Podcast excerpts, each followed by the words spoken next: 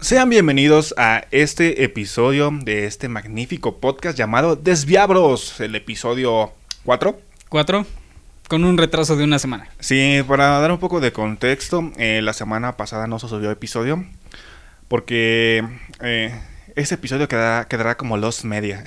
Exacto. Como el doblaje de Shingo Jira. Pues para este, ahora sí que por sus huevos, el pinche software que utilizamos para grabar, FL Studio. Y eso porque tuvimos que cambiar de Audition, porque tuvimos problemas con Audition días antes, no podíamos grabar. Entonces empezamos a utilizar FL Studio como alternativa y la llevábamos chido, ¿verdad? Hasta que valió verga. Eh, la vez pasada pues, se trabó y se corrompió el audio y ya no lo pudimos rescatar de ninguna manera. Entonces, grabamos, mírennos aquí repitiendo Sí. este podcast. gra- grabamos esto en balde, pero pues ya ese episodio quedará como los media, que solo vive nuestros recuerdos.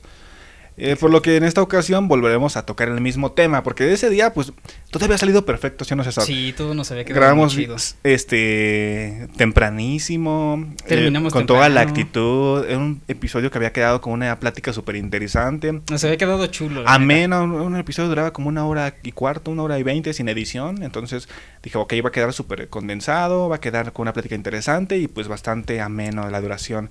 Pero pues por desgracia se corrompió. Y ya no teníamos fuerza ni vitalidad en, ese momento como para estar grabándolo de nuevo ese mismo día. Sobre todo porque ya era como de, güey, toda la creatividad que habíamos tenido en esa plática ya se había fundido. Entonces, pues ni modo, quisimos F. mejor tomarlo como pausa.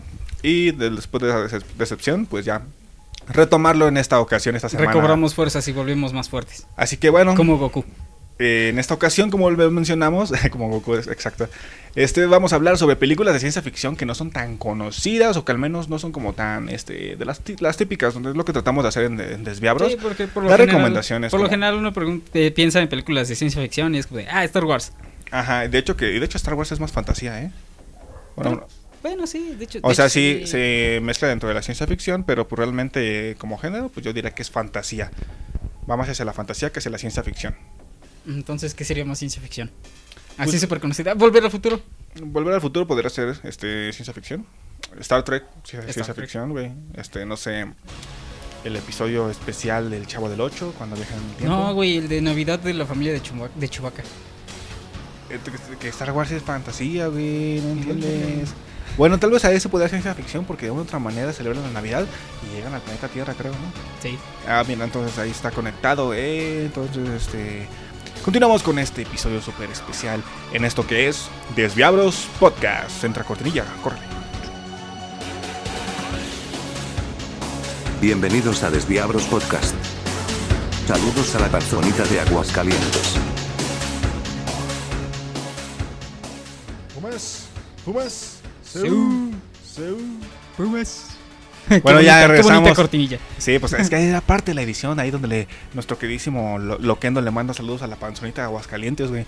Entonces, ¿Quién es la panzonita de Aguascalientes? ¿no la topas, güey? No, güey.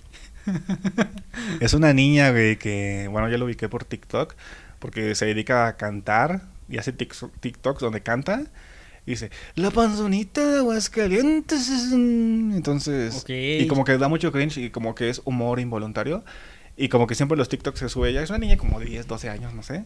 Y siempre está como en cumpleaños o incluso en un centro comercial y se pone a cantar de la nada.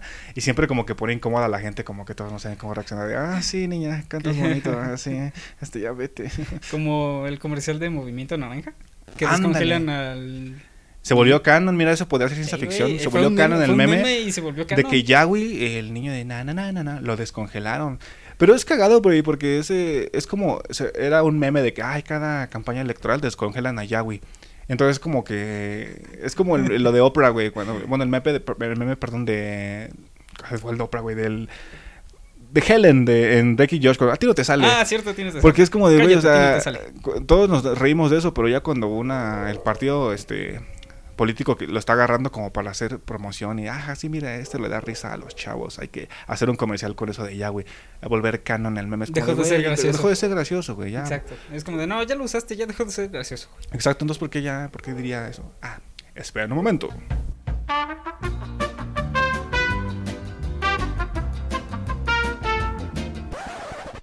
Listo, después de esa pequeña interrupción. Estoy poniendo los audífonos, ya. Nel, Es que cerramos aquí la ventana de nuestro preciosísimo estudio de grabación hace aquí de última hace cinco minutos. Antes de que empezáramos a grabar no había ningún perro ladrando. Empezamos a grabar y el Bueno, al menos no está el de los ladrar. camotes o el del fierro viejo como Ah, otras veces. Imagínate que fuera el de los camotes, güey. Ah, ese güey sí es muy ruidoso, güey. Solo nos ha tocado de la basura. Ajá. Pero por suerte no se ha escuchado tanto.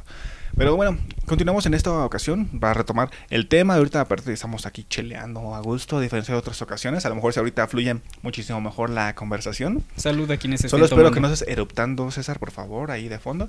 O que simplemente se, se capte el audio de cómo das tu pinche trago de chela. Procede a hacer glu glu glu. se escucha, cabrón. Estoy monitoreando y se escucha. Bueno, tenemos un par de recomendaciones, o más bien bastantes recomendaciones, pero tratamos de. Hay que avanzarle. Como ya hemos hablado de esto, entonces vamos a tratar de ir más con. Pues ya no vamos Más a tener. sí, no pues vamos a tener la sorpresa en el momento, porque por ejemplo, yo las que voy a recomendar yo, César no las haya visto. Y a pesar de que tuvimos un- una semana, tampoco las vio, hijo de perra, para ponerse al corriente, para poder no dar retroalimentación. tiempo. Pero no te culpo, yo tampoco este, tuve tiempo para ver tus pelis, porque tuve ahí una, este, unas cuestiones con mi tesis, ya por favor suéltame tesis. Entonces, este, pues que la falta de tiempo es lo que más nos este, afecta a todos, ¿ya? Pero estamos aquí y la primera película de la que vamos a hablar, que esa es una que te corresponde a ti, mi queridísimo Cesarín. Exacto. Es porque tú la recomendaste, bueno, me la estás recomendando mucho. Yo la, esa sí la vi, la vi en su, bueno, cuando la subieron a Netflix hace como 3, 4 años. Creo que ya no está en Netflix, ¿verdad? No, ahorita está en HBO Max. Bueno, está en HBO Max. eh, se trata de THX 1138, me parece. Ah, 11.38. Bueno, sí. 1138, güey, es lo mismo. Es una película dirigida por George Lucas que grabó en el año 69 y la estrenó en el 71, En el güey. 71. Pero son de las producciones que hizo George Lucas antes de hacer Star Wars, güey. O sea, De hecho, que nada más había tenido una película antes, ¿no? Que era como de sí, pandillas. de hecho, y todavía tenemos como la duda si fue antes o después de esta. Ajá. Según yo, sí fue antes porque esta va más hacia lo que hizo posteriormente con Star Wars. Sí, un poquito ya más cercano, ¿no? Ajá, como que esa visión de sci-fi. Mm, Y pues como que dar un salto tan cabrón de hacer una película de pandillas a Star Wars, pues como que... Sí, sería raro que puedo hacer una película de sci-fi así y de pronto una de pandillas y luego ya Star Wars. Entonces, sí, como que mm, pues, estamos pensando, a, lo mejor ya después así nos corrigen. de, No, güey, la cagaron. Sí, fue después la de pandillas. Pinches votos pendejos. Sí, güey, no sería la primera vez que nos corrigen. Entonces, ¿qué nos puede decir de esa película?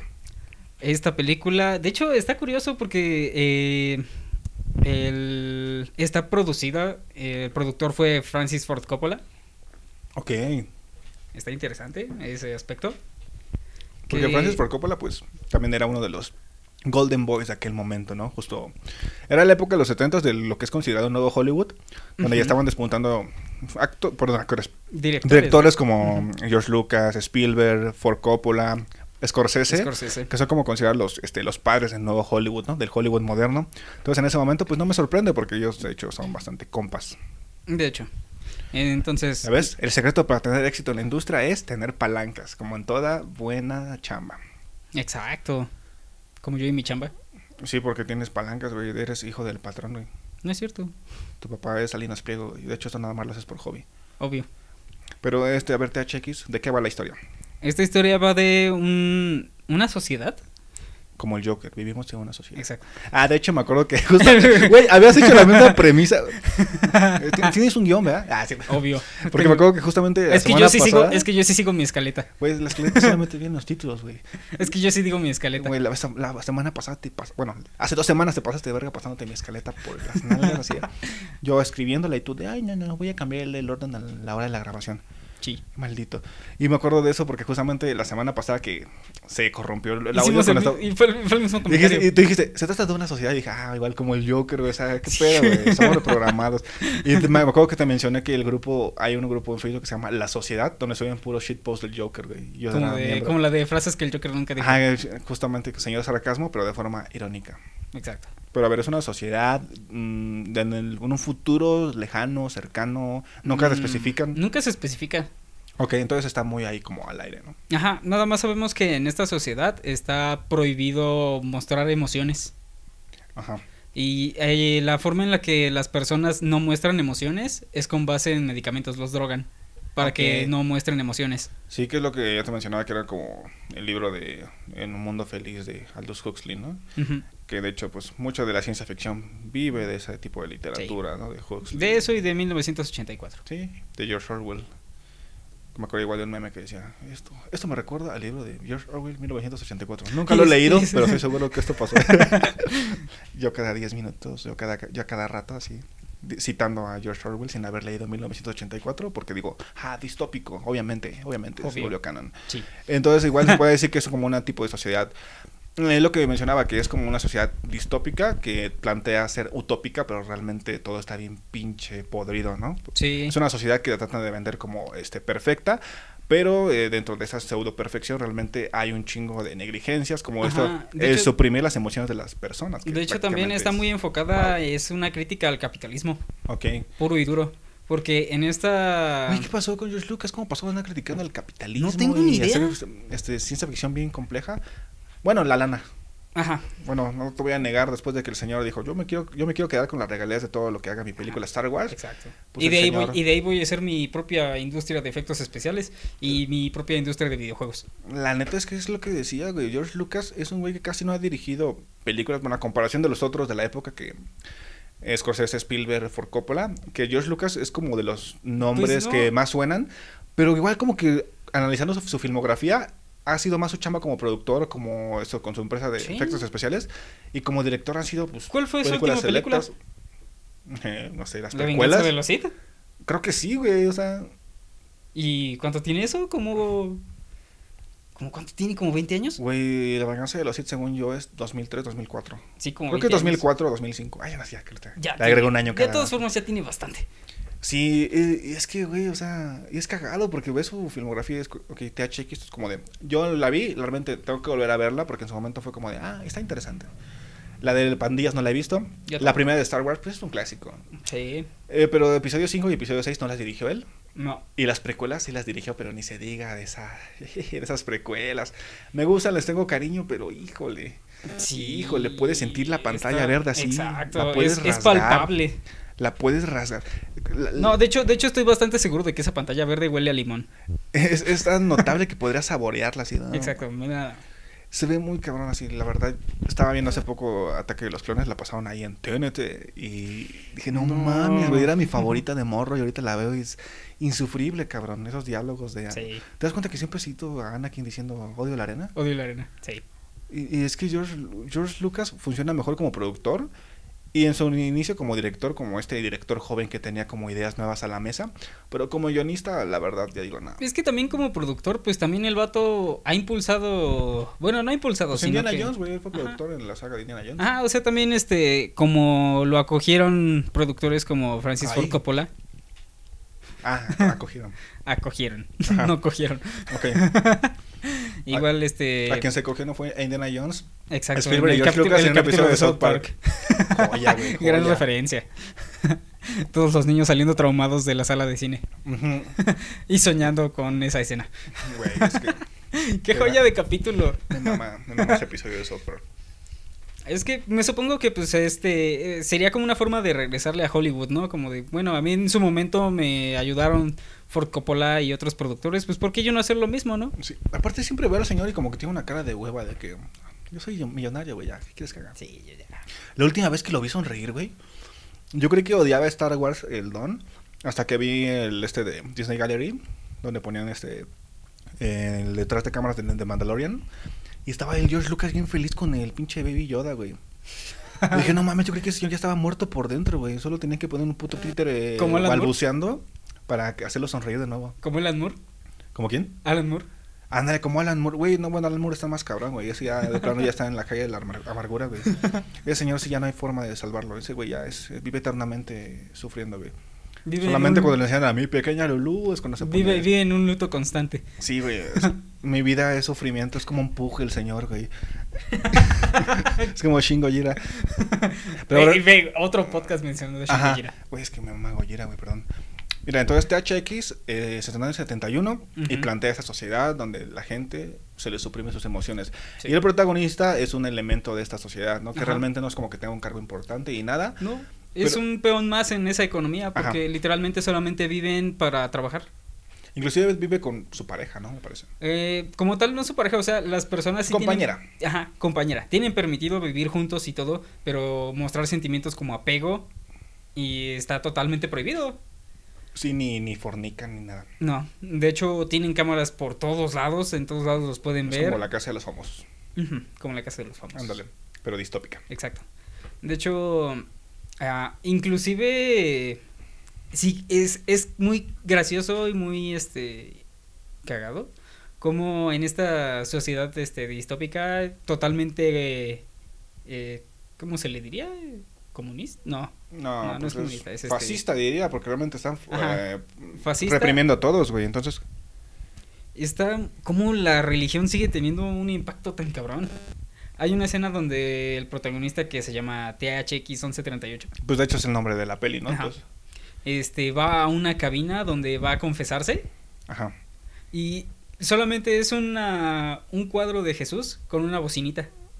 Ah, sí, Ajá. recordé. Y la bocinita eh, supuestamente es su que confesionario. el, el Jesús loquendo, güey. Ajá, es su confesionario, pero todo lo que eh, Tex, como le llama su compañera, Tex, tex. Tex, como le dice su compañera, este, se está confesando de que se siente mal porque eh, algo ahí está un tanto raro con su compañera.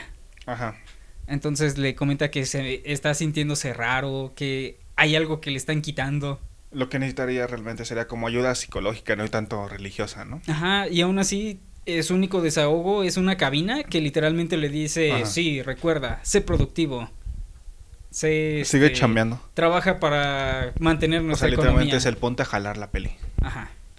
Es como de, sí, continúa trabajando. Y, es donde viene entonces la crítica hacia el capitalismo, ¿no? Sí. Porque esta parte como de que los trabajadores son prácticamente los que los tienen a- entonces, prácticamente adormecidos, güey.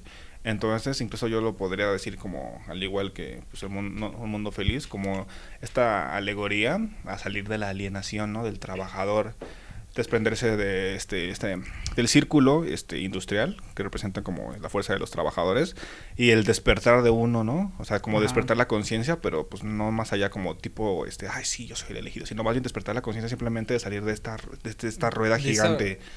Que Hasta es, eh, inclusive el simple hecho de cambiar una cosa mínima en tu rutina. Ajá, cambiar algo mínimo en tu rutina y es como de, güey, es que está cabrón, o sea, que repriman inclusive sus sen- sentimientos, sus emociones. Y de hecho, a- ahorita que me acuerdo, algo que no mencioné la otra vez que grabamos esto y quedó Ajá. borrado, es que de hecho las drogas no solamente le sirven para suprimir sus emociones, le sirven también para realizar bien su trabajo. Sí, pues para seguir, seguir como más efectivos en el trabajo, Ajá, ¿no? porque Como no, de no evitar el sienten... cansancio, ser más Ajá, productivos, no sienten estrés porque sentir obviamente no, emociones pues tampoco tienen este estrés, Ajá. no tienen este enojo. Entonces, hasta inclusive eh, no tomar, esta- no tomar sus medicamentos los afecta en el, en el aspecto de realizar su trabajo. Que eso me recuerda un poco a la serie de Halo, porque te decía que justamente una de las temáticas que sorprendentemente, sorprendentemente tiene la serie de Halo y que se me hizo interesante es que los Spartans y los soldados de ahí justamente tienen un chip con el que reprimen sus emociones para solo, simplemente obedecer órdenes y hacer su trabajo en la guerra de una forma más eficaz. Y como que es una temática que es recurrente en la ciencia ficción, güey. Execute Order 66. De hecho, también lava- se quisieron lavar un poco el culo. ¿No has visto este... ¿Cómo se ¿Bad llama? Batch? Bad Batch. No. Bueno, bueno, de Bad Batch ya estaba, pero desde Clone Wars ya te lo planteaban que era como de... Ya sabes, esta bonita costumbre que tiene Star Wars, post precuelas y post eh, trilogía original, que es vamos a justificar los huecos argumentales a, través de a cambiar- series, a cómics y pelis. Vamos a cambiar el canon por nuestros huevos porque No, ni siquiera, algo güey. no estuvo chido. Justificar huecos argumentales como, ah, ¿cómo que nada más destruyeron este, la estrella De la muerte de la con muerte un- con un disparo? No, pues en Rogue explican que fue a propósito porque el pinche doctor le puso un dispositivo que justamente tenías que dispararle en ese punto y que por cierto, que por cierto cadena. el doctor que creó la estrella de la muerte es Matt Mikkelsen. Mira, te quejas de mí con Godzilla, tú estás igual con Matt Mikkelsen, güey. No me importa, güey. Bueno, entonces es no Matt te quejo, la Mikkelsen. verdad, Matt Mikkelsen es, God. Y, y justamente también en Star Wars ponen eso, que los, a los clones les, tenían, les pusieron un chip de nacimiento con el que cuando ejecutan la Orden 66, pues obviamente esto iba a hacer que... Que pues, ni siquiera se cuestionaran de lo que si están Ajá. haciendo está bien. Que eso era porque tenía- es un hueco argumental que era como de, güey, ¿por qué se supone que si to- eh, los clones eran tan cercanos a los Jedi? Prácticamente los Jedi eran como sus pinches jefes. Incluso Ni siquiera sus jefes eran sus camaradas de guerra. camaradas, o sea, inclusive. O sea, Va- como- peleaban hombro a hombro y con pues ellos. demostraban, ¿no? En animaciones, incluso en las mismas pelis, cómo es que tenían una buena En relación. los cómics así. también. ¿Cómo es que ninguno se cuestionó de, güey, voy a matar a Obi-Wan? O sea, ¿qué pedo? O sea, así nada más, Es como porque de- literalmente es como... Ajá, es es como de me, pues, aca- me acaba de salvar la vida. Ajá, entonces como que igual quisieron justificar eso. No, es que tienen un chip con el que estaba, obviamente los estaban reprimiendo, repres- ¿cómo se llama? Reprimiendo sus emociones y haciéndolos que actuaran sin razón alguna. ¿no? Es que, ah, huevos, huevos. De huevos. Entonces, esta película sí está muy interesante ver ese aspecto. Hasta inclusive tiene una que otra referencia un tanto religiosa. Ujú. En algún momento se encuentran un personaje y de hecho sí es como está dudoso ese personaje, si te preguntas, ah chinga, ¿sí, ¿sí es real este personaje o Ajá. es como una representación de sus emociones saliendo a flote? De hecho. Y otra cosa que me gusta mucho de esta peli es el diseño de producción. Ah, sí, está muy Visualmente es increíble. De hecho, creo que muchos han visto este muchos planos de esta peli sin contexto. A mí me pasó. La primera vez que vi esta peli sin contexto fue a través de publicaciones de Facebook, incluso de Tumblr. jeje. Ah, Como que me parecían cuadros, sobre todo en una escena que sabes cuál, que es cuando Ajá. está el protagonista en un cuarto totalmente, totalmente blanco. y que posteriormente luego está ahí con su compañera, compañera slash amante. Sí, es con quien desarrolla una relación ahí pues eh, también por eso es- me gusta esa película porque digo, es el despertar de las emociones no solamente como de la perspectiva de los trabajadores alienados de sus emociones alienados de su fuerza de trabajo etcétera sino también de pues de él, él, de descubrirse a sí mismo como humano algo que es está cómo se llama es imposible de separar del humano es su naturaleza emotiva güey entonces Sí, como de que- hecho. Es como, y de hecho, cuando nuestro protagonista se da cuenta de que está empezando a sentir emociones otra vez, lo primero que hace en cuanto ve a su compañera es tener relaciones con ella. sí es como de ok descubrí el coito Ajá, es como feliz. de, es algo tan humano, pero que para ellos está totalmente prohibido. Sí, güey, es como súper... eh, Sí, está muy chida esa parte, esa escena. Y el diseño de producción está genial, no solo por los acabados de los escenarios, de los departamentos, de la zona, sino también por estos este, guardias militares, no sé cómo les puedo decir. Que tú me decías que Daft Punk parece que se inspiró Se totalmente. el- Se la inspiró. vestimenta. Se inspiró totalmente en ellos. Entonces, como que digo, güey, una de las cu- cuestiones por las que vale la pena verla es el diseño de producción. A mí te digo que yo la vi una versión como restaurada, remasterizada, reimaginada, que- la que estaba en Netflix, que tiene estas correcciones que agregan CGI, efectos por computadora. Que Ah, en la digo, parte en la que está en "Oh", el como subterráneo, ¿no? Que salen como unos changos ahí en- hechos por computadora. Ajá, en y en una- empiezan a atacar una animación toda pitera que digo, claramente esto no fue hecho en los en los 70 70s. Esto ya es un retoque digital actual que se De hecho, ve... Que aún así se ve bien culero. es que contrasta demasiado con lo que te están presentando. es Sí, como porque "Ah". en algún en ningún momento posterior te, montra- te mostraron algún CGI. Y eso viene de George Lucas, de que justamente después de haber restaurado las precuelas de Star... Perdón, las, las Películas Las películas la originales. tri- La, trilogía original. de Star Wars, pues eh, se emocionó con las precuelas como de que, ok, por fin puedo, tengo la tecnología para plasmar lo que tenía pensado en mente originalmente que no pude hacer, que realmente yo siento que es más, eh, quiero unificar este, cuestiones visuales que no concuerdan para nada entre las precuelas y la saga original, y De que hecho. aplicó ese mismo concepto de, ok, mira, si podemos... Está, está como la escena de este A New Hope Ajá. cuando este que hicieron un, una corrección, ¿no? Para que este Sí, ve de la verga. no, por- para que un vato Han Solo, de- Han Solo, Ajá, este, se mo- que porque Han Solo le había disparado primero a un güey. ajá, en un bar. Entonces como que después, no, Han Solo es un héroe, él no puede disparar a nadie primero. Él, él no debe de disparar el otro güey primero. disparó. Entonces hizo un montaje y todo raro de que se mueve pinche Han Solo parece GIF ahí como animación rara de... Para que se vea que De video de el tipo que está enfrente de él le disparó primero ¿Y y, es que él solamente se estaba defendiendo. O sea, Han Solo era una casa recompensa, era un patán, o sea, es normal que él haya este, disparado Sí, primero. es como de eres tú soy yo. Entonces como que hayan hecho esta corrección digital con esta peli agregando elementos en animaciones por computadora y como Sí, corrección sí, de contrasta color. bastante. Sí, es como de no. Es como de, güey, contrasta peor y siento que hace que... Quieren como hacer que una película antigua mm, se sienta fresca, ¿no? Como supongo, para que mm, se vea más nueva y se sienta más actual, yo qué sé. Pero eso entorpece mucho porque Para claramente mí- uno no es y de pendejo hecho de, es oye, una- ¿qué De hecho, es una escena que no agrega nada. Es como de, ok, nada más parece un capricho de George Lucas que otra cosa. Ajá, porque te digo, de hecho es una escena que no agrega nada. No agrega Ajá. nada. Podrías quitar esa escena y todo estaría chido. Ok, pero ¿qué te parece? Vamos con la siguiente película. Me parece bien. Mira, vamos con la siguiente y es una película que nos vamos totalmente décadas más adelante. de- Pasamos del 71 al año 2014 con una película que a mí la verdad me gusta mucho y que casi no se habla mucho de ella. Sorprendentemente, a mí yo rescato que justamente que estaba cuando estaba buscando la ficha técnica de esta peli que se llama Under the Skin, bajo la piel. Mira, me gusta que esta película la tradujeran así literal, Under the Skin, bajo la piel. Nada de ponerle el verdades ocultas, el secreto de tu alma. Como suelen hacer los pinches traductores de pelis aquí en México o en general en, en Hispanoamérica.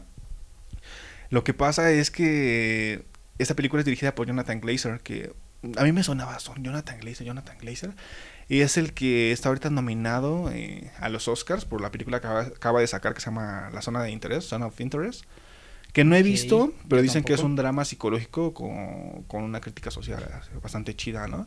No tengo el contexto de qué vaya la peli, pero nada más con el hecho de saber ahorita de que un- es el director de Bajo la Piel, para mí ya es ganancia, porque Bajo la Piel es una película protagonizada por Scarlett Johansson, este, que la verdad se me hace una actriz increíble, que no sé si decir por desgracia, pero que a mí me gusta mucho cómo actúa, por ejemplo, incluso eh, Lost in Translation o cosas Ah, así. Lost in Translation. De hecho, suena era- lo que te iba a comentar, ¿no? Eh, se quedó muy encasillada. Por eh, Marvel. Ajá, y y, por hacer como, películas como le pasa a todos los actores que participan en este tipo de películas, ¿no?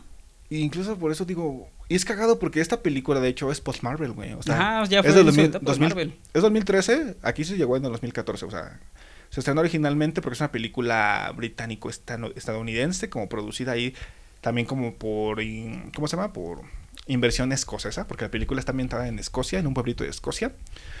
Eh, y, salió en el- y entonces es post Marvel, güey. Ahí ya había salido en Iron Man, ya se había salido en, En Vengadores en 1, ¿no? Vengadores 1 y ya estaba, pues me imagino que grabando Vengadores 2, güey. Sí, porque Vengadores eso es de 2015, ¿no? Sí.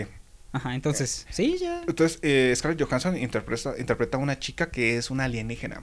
De hecho, la película te mencionaba que iniciaba como Terminator. Llegaba ella desnuda así a la ciudad de este pueblito. Y se roba el- la ropa de una chica, de un cadáver. dame tu ropa. Ah, No, de hecho, el cadáver. eh, En esa ocasión no desnuda a nadie. O sea, agarra la ropa de un cadáver de una chica que era una motociclista, me Eh, parece. Porque recordemos, es mejor este tomar la ropa de un cadáver a robársela a alguien. Pues sí, güey. Ahí estás ¿De mal, dónde Schwarzenegger. crees que viene la paca Estás, de Estados estás- Unidos, güey? estás mal, Schwarzenegger, estás mal. Toda la ropa de paca que yo compro en los tanguis viene de los muertitos de, de Estados Unidos. Estás mal, ¿Y me Schwarzenegger. cuestiono eso? Para nada. ¿Qué es eso de entrar a un bar y decirle un, Reciclaje, ¿Qué es eso de entrar a un bar y decirle a un motero, dame tu ropa? Uh, güey, me mama Terminator 3 con ya, habla con la mano. Me mama Arnold. me mama Terminator 3 y a todo el mundo lo odia y me mama. Yo la defenderé hasta la muerte. Entonces, en este caso, a manera de Terminator, justamente Scarlett Johansson llega y no tienes contexto en la película. Lo que hace ella es que claramente, pues es Scar- Scarlett Johansson. Y, ah, y, eh, está, no está casada nada más así a, a random.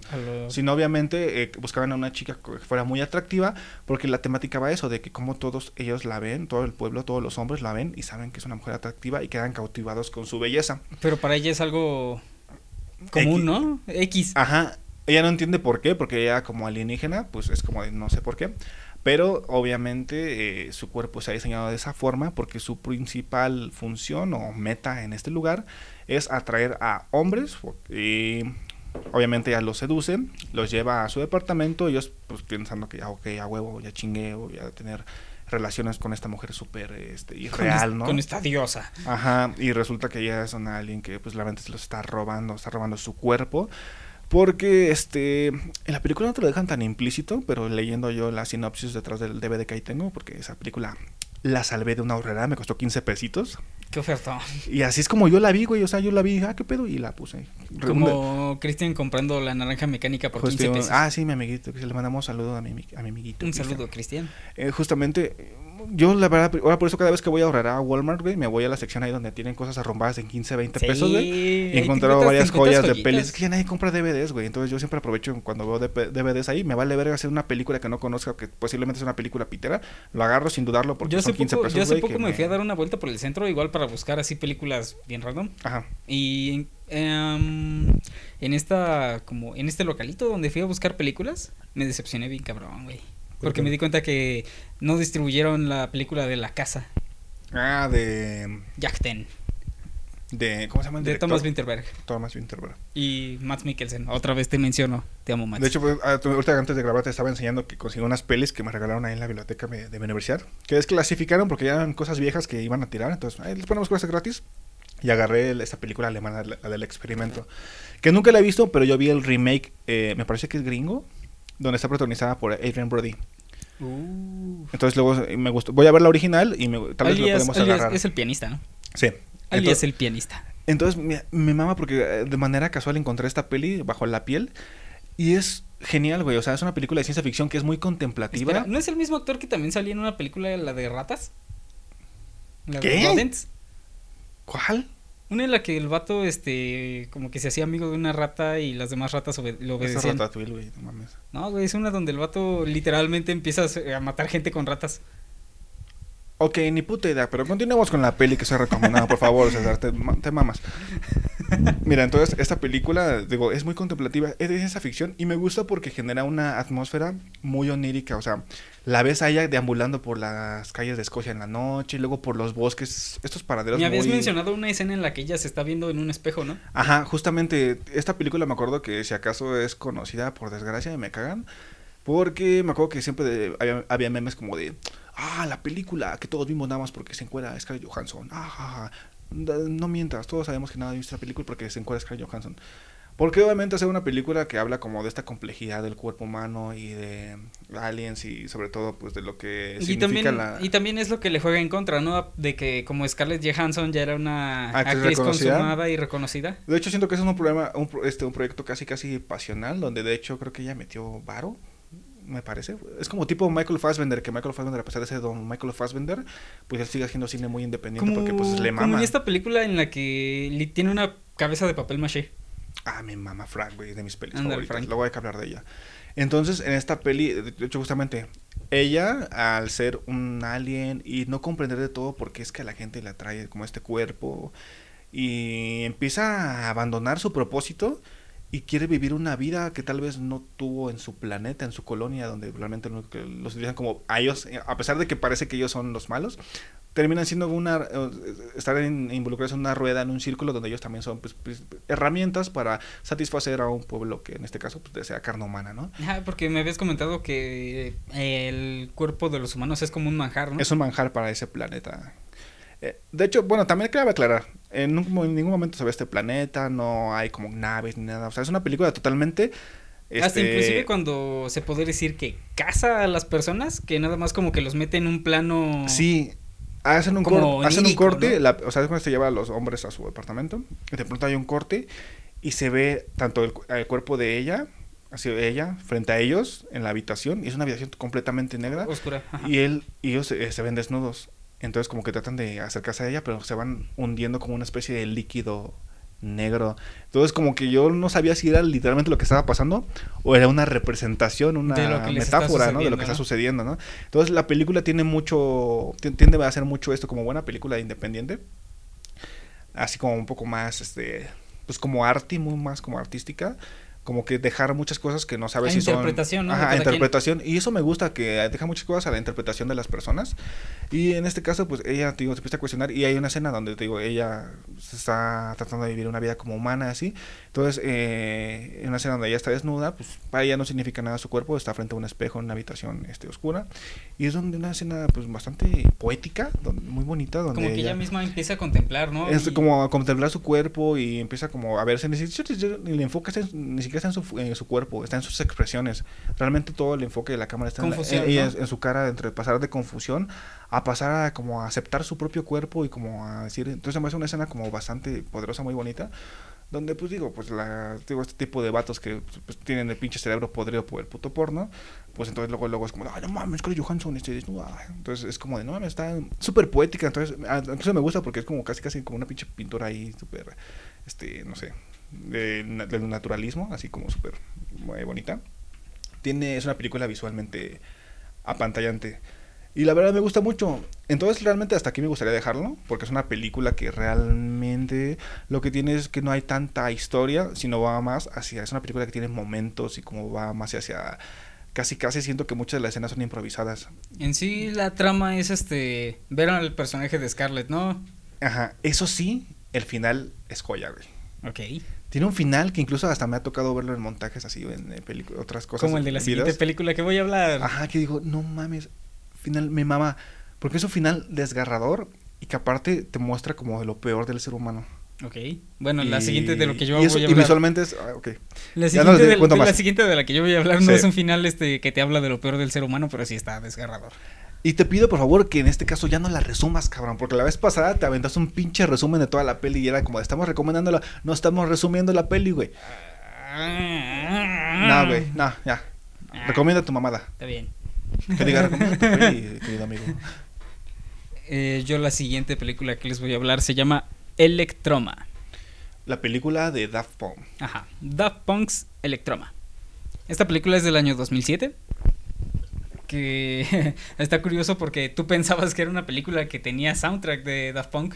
Sí, creí que era como esta de Interstellar. Inter- Interstellar 5555. Ok. 5555. Yo me imaginaba eso porque te digo, no la he visto. Y va a sonar un poco culero. Pero por ejemplo, yo no soy tan fan de Daft Punk. Me gusta.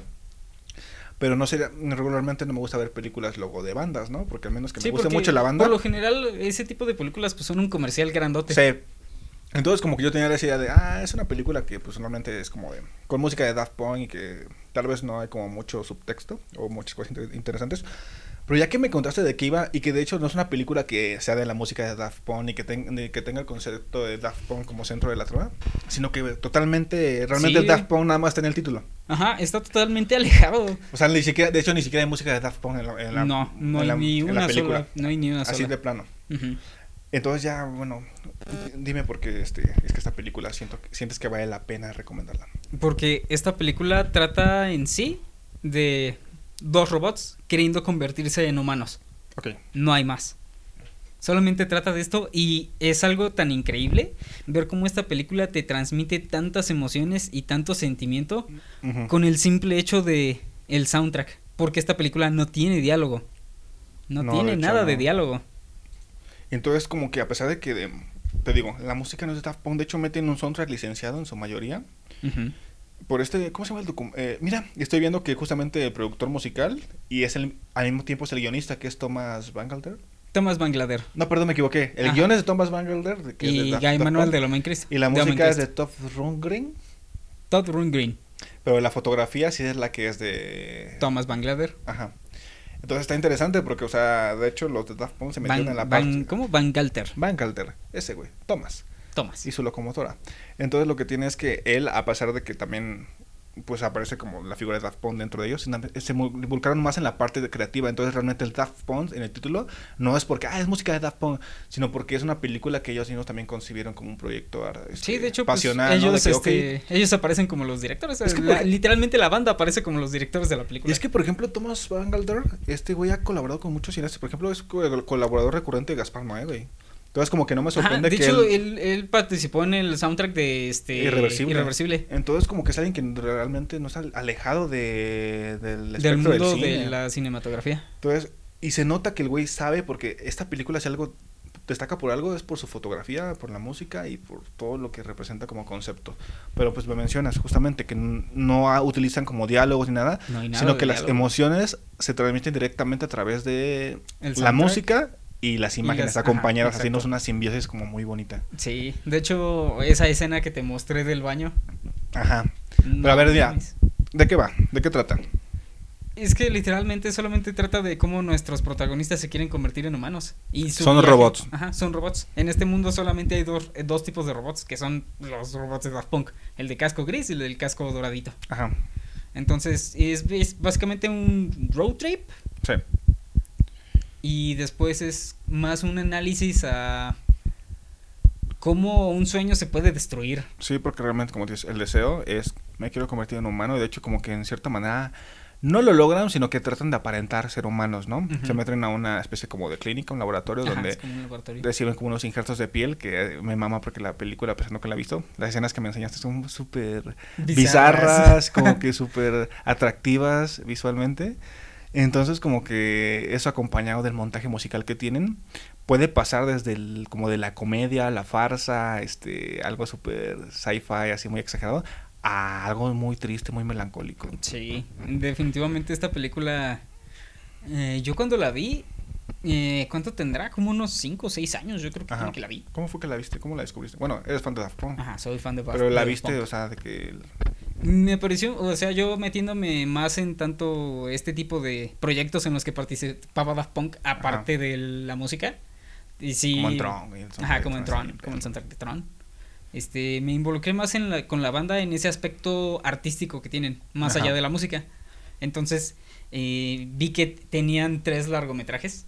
Que el primero pues es este Interstellar. Interstellar. Eh, otro que se llama Da Funk. Ajá, como la canción de Daft Punk. Ajá.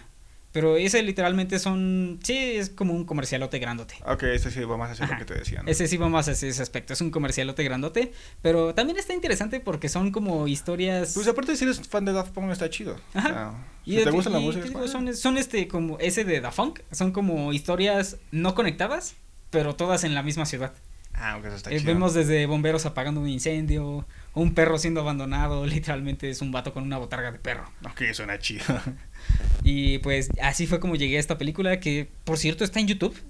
¿Está completa en YouTube? Ajá, está completa en YouTube. Ah, yo torrenteándola. Bueno, no hay pedo, la torrenteé en 4K. De hecho, vale la pena. Entonces mejor, porque en YouTube debe estar ahí como en 480p, como todas las películas antiguas ahí. Sí, me supongo yo que sí. Entonces está bien, porque es una película que si destaca por algo, te digo, las, las escenas que inclusive yo había visto sin antes de que tú me la mencionaras, contexto. Son como muy icónicas. Esta parte del robot este roto con los, la interfaz eh, Con la placa madre en su cara. así como toda al, al al descubierto, güey, o esta parte donde se está quemando. Esa escena donde van con las máscaras de piel así caminando bien feliz, que es como una, me decías, ¿no? Que son los rostros justamente de los Ajá. integrantes de Daft Punk, pero como en, De Thomas Van Galter y Guy Manuel de Omen Cristo. que son estos güeyes, pero como una versión como caricaturizada. Caricaturizada. Como tipo Matt, güey. Ajá, sí como- parecen de sacados de O como la- Garbage Paul Kids, ¿no? Así como... Ajá. Se ve muy chistoso. Súper bizarro. Entonces, vale la pena porque... ¿Como cuánto dura esta peli? Como Ah, una... una- como una hora, una hora cuarenta, creo. Porque obviamente al ser una película que... Se puede decir que se podría catalogar como película muda, si lo quieres ver de esa manera. Sí. Es guiada por la, por la música, gran soundtrack. Entonces, como que también está ameno que no dure tanto, güey, porque se puede volver pesada. Y también este algo que cabe destacar es que ustedes noten cómo el soundtrack va cambiando. Sí, güey, pasa de ser algo bien feliz a, a poner a... La- la- ¿Cómo se llama este el folk? John C. Frank. Ah, Ja- Jackson C. Frank. Jackson C. Frank. Que Ajá. esa escena de... Empieza con una canción súper bonita que es International Feel de Todd Rundgren. Ajá. Y de ahí brincamos a Jackson C. Frank. Nada más escuchen el nombre de la canción. Se llama I Want to Be Alone. Quiero estar solo. Güey, la que me enseñaste la llevo en mi cabeza desde que me dijiste la, la, la escena escena cuando se quitan. ¿Cómo se llama? Universe de... Universe. De... de- No me acuerdo cómo se llama la... Yo la tampoco me acuerdo cómo se Pero llama. la vi hasta el momento que andaba bien sad, la puse en mi historia de Instagram así. No, está bien Está increíble esa canción. Y lo que transmite toda esa escena. Es que es, es increíble. Poderosísimo lo que implica toda esa escena. Porque te digo, es como el... Y va un poco incluso tal vez eh, a la parte anterior de la película Under the Skin, como ese deseo de ser humano, Ujú. deseo de ser aceptado, descubrirse a sí mismo, y como cómo es que ese sueño de cierta manera se, ve afectado y se se, rompe y de la forma más culera, güey. Sí. Y me gusta porque el concepto de Daft Punk de por sí se presta para hacer este tipo de ciencia ficción. Te digo, hace rato mencionábamos con THX que se nota que estos güeyes son fans del sci-fi. Y se ve en toda la indumentaria, en todo lo que utilizan visualmente. Entonces como que agarraron un concepto tan de existencial, tan personal, como de se- querer ser humano. Me gusta bastante, ¿no? Porque en vez de aparentar o que aproximarse a hacer una película como más este comercial algo así, se van como por la rama del clásica del sci-fi, artístico, como se fueron más artístico. por lo artístico. Y eso me gusta bastante, la verdad. Ap- Aprecio mucho cuando artistas musicales eh, se relacionan con el mundo del cine y lo hacen de una forma más así, como más personal, pasional. Y no tanto como, no sé, hola, yo quiero participar en esta película rápido. Y fue, a huevo, mi J Balvin, tú vente para acá. Me recordó mucho a este tú, Madonna, Michael Jackson tú con Smooth Criminal. Güey, Smooth Criminal está pitera. Sí, la amo. Está pite- exacto, güey. Yo también está pitera. Es la mejor amo, peli serie B sin ser serie B, güey, porque Sí, costó bien puta cara, güey. De hecho. Pero pues estamos de acuerdo en que Michael Jackson sabía en su momento que le fue de la verga. Pero pues el vato estaba feliz porque pues, lo hizo por amor al arte. Sí, de hecho. Y la verdad es que. Ah, Pero, cu- pero cae en la categoría de que es un comercialote. Me mama porque una de las cosas más chidas que tiene esa peli es lo que vino después, que es el juego de Michael Jackson para Sega. Para Está Sega, bien verga, güey. Que después ya de todo lo que pasó... que los este- golpes son este Michael Jackson haciendo es sus bailando de y cada, baile. cada nivel es una canción y suena de fondo haciendo Sí. 8 bits. No. Y los especiales son coreografías, güey. Me mama porque... Está. Te digo, y una de las peores cosas que después de toda la polémica que hubo después, cuestiones un poco el hecho de que, ok, el juego consiste en Michael Jackson salvando niños. Entonces como que dices, ay, no, no, ¿por qué tienen que hacer esto? Pero algo para algo con lo que quieras este, agregar para Electroma Algo que quiero agregar. o con lo que mm, quieras finalizar. Con lo que quiero finalizar es que ah, que no los intimide el hecho de que es una película que no tiene nada de diálogos. porque a mucha gente ese tipo de cosas les aterra muchísimo, como a mi hermano. Es que siento que eso es el, es el pedo. Además, es el, más como el estigma. Es como con lo que pasa con el cine mudo, güey. Ajá. Hace poco en mis clases de cine, yo por ejemplo realmente conozco a Chaplin, conozco muchas películas nada más por el hecho que ah, son como de la historia de cine, pero ya cuando te las presentan es como, no mames, esto siente súper divertido, es actual. Entonces Güey, es a más mí la me encanta y me mama tiempos modernos. Ajá, y es más la idea de que, ok, es una película que es muda y ay, no, y es de 1916, ahí va a ser de la guava, y es como de, no, güey, al contrario, se siente súper divertida, y es como, te das cuenta que al final de cuentas el cine en su mayoría, a pesar de ser arte, también bebe mucho de que es entre, es entretenimiento, güey. Está planteado desde el inicio para ser entretenido, ¿no? Entonces, este, eh, siento que es más como una idea que podemos tener, pero es como de aventúrate, aventúrate, güey, así como de, ve esta peli, o sea, sí, mucha gente. algo, tiene- algo fuera de lo común y te puede gustar, güey. De hecho. Es o como, sea, por ejemplo, a mí me, me mama, o sea, yo de lo que más cine, de lo que más veo es cine asiático, güey, o cine de otros países. Sí, así de fácil. No Y se dejen de- intimidar por el hecho de que no tenga nada de diálogos. Créanme que la película vale completamente Sí. la pena. Eh, El soundtrack es una maravilla. Muchas de las canciones que aparecen aquí estoy seguro de que muchos de ustedes las van a tener en su lista de Spotify. Me pasó, y eso que ni la he visto, güey. Exacto. Nada más con ver los clips que me pusiste, me es la un- vendiste. Es un claro ejemplo. Ya la torrenté para tenerla ahí dentro de mi carpeta de películas Para siempre y por siempre. y nunca verla. Como muchas de tus películas Güey, tengo pelis de ahí de que descargué hace 3, 4 años. Es que tengo un chingo. Tú viste, tengo decenas Sí. de pelis, güey. Entonces, como que es de verla y. Y aparte, ahorita estoy en mi etapa de ver a este Takashi, Takashi Kitano. Entonces, como que es muy difícil que ahorita vea Electroma. Pero se me antoja, es como para verla chill de, así al rato en la noche, después de, que me termine mi caguamita. Pero, ¿qué te parece que vamos con la siguiente peli? En este caso, me toca a mí recomendar una peli que, contrario a todo lo que hemos dicho, esta apela a un gusto particular que yo tengo y que pues te he mencionado, pero me gusta hacerlo ya notar así bien cabrón, que es el cine serie B. Me mama los conceptos extrafa- estrafalarios, exagerados, sobre the top, pero que tengan corazón, o sea, que no nada más sea, eh, no sé, gore por gore, explosiones por explosión. Este, güey, o sea, esta película que se llama Turbo Kid es del año 2015 y bebe de muchas cosas que a mí me gustan, como por ejemplo, yo la describiría que es como si agarras Mad Max, Ok.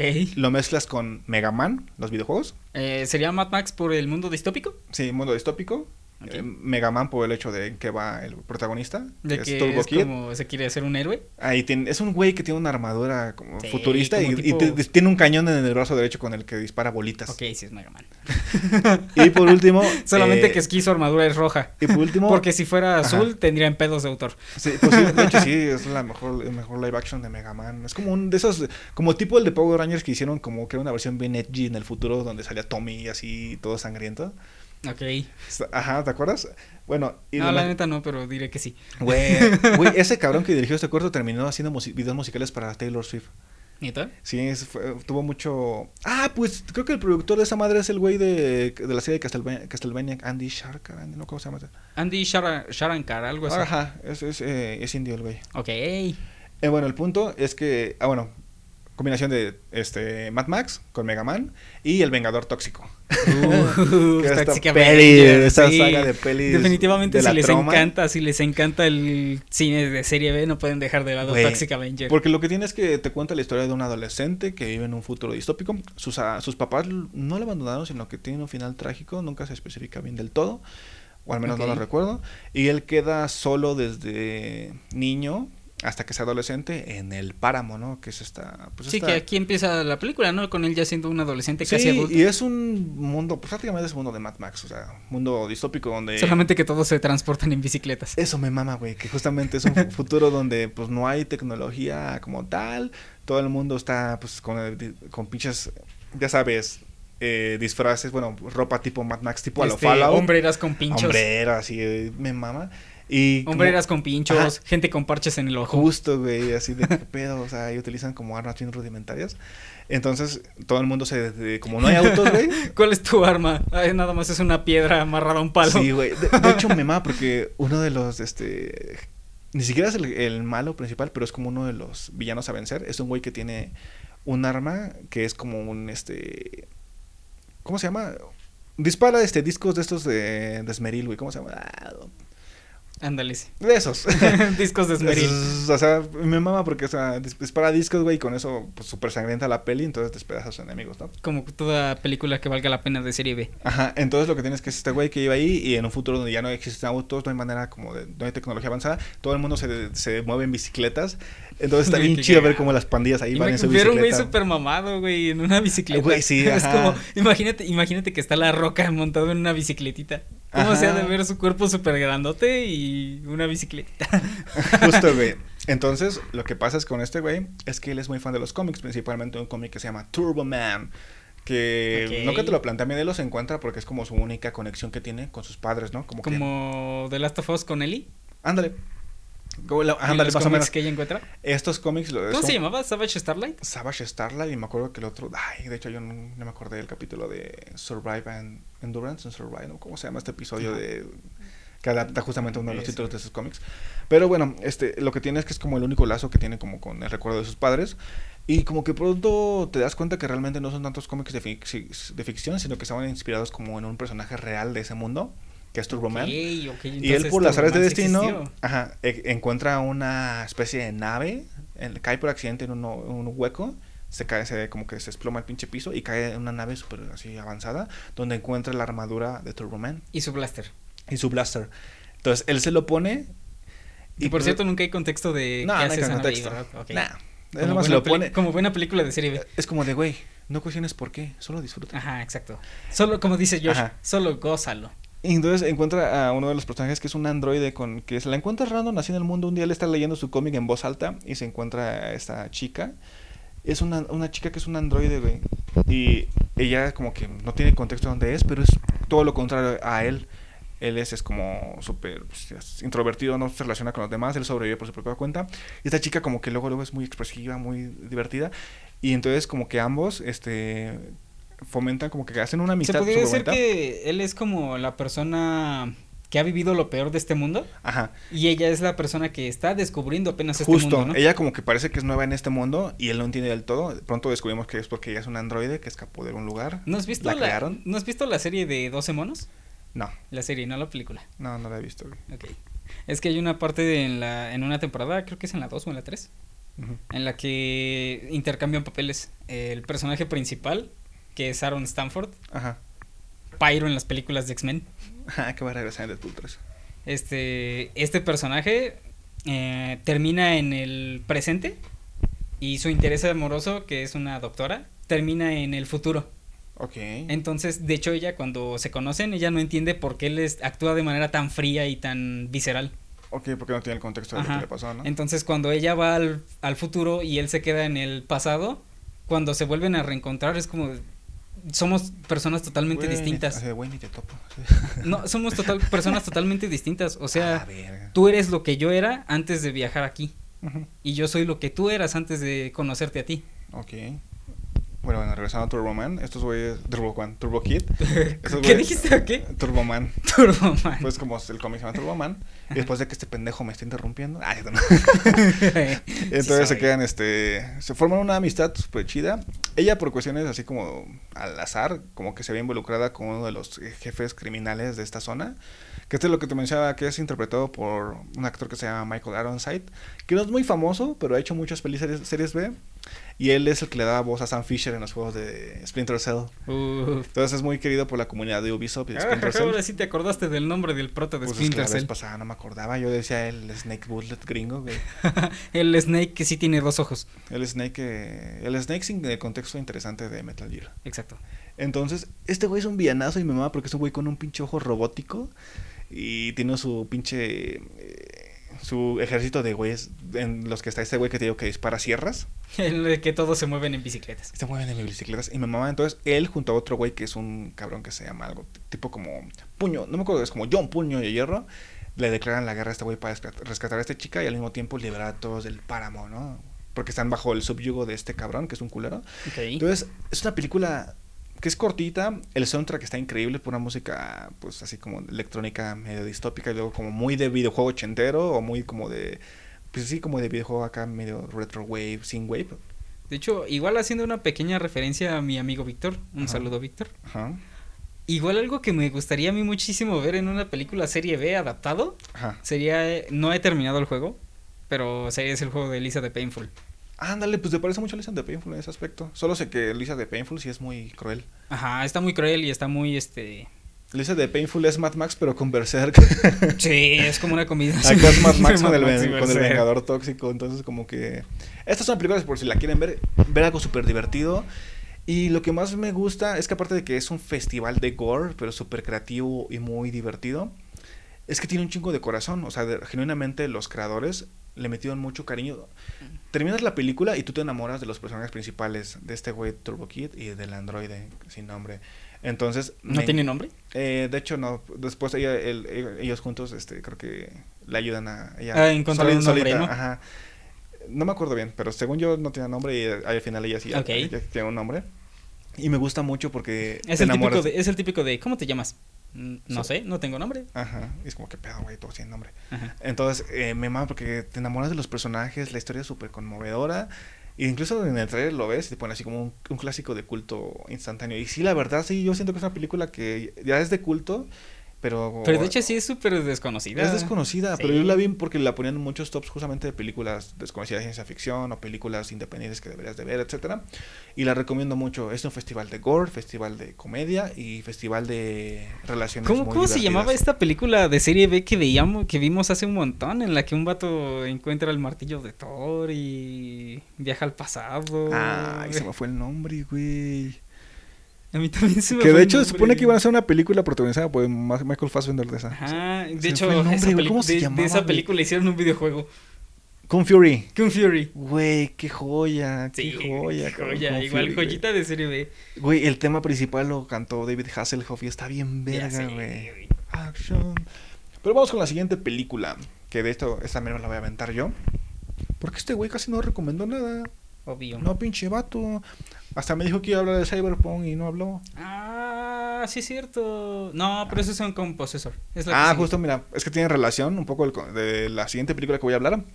Que esta peli también no es tan conocida. Aguanta, voy a, voy a, voy a este, prender otro, otro incienso. Ok, estamos aquí con incienso. Este güey está manifestando cosas, entonces así que te daré una pausa. Esperemos que no tengamos mala suerte. Y después de que este César pintó un pinche pentagrama en el piso y utilizó sangre de unos güeyes que recolectó, entonces... Invoqué a Nyarlathotep, eh, sí, invocó a, sí, a, el caos a reptante. Cuauhtémoc. Este, mira, Sí es el caos reptante, ¿no? Nyarlathotep. que de hecho creo que ese personaje sale en Terraria. En The Void. ¿Eh? En la película de The Void. Pero que sale Ah, no, en es Terraria, en, es en Empty Man.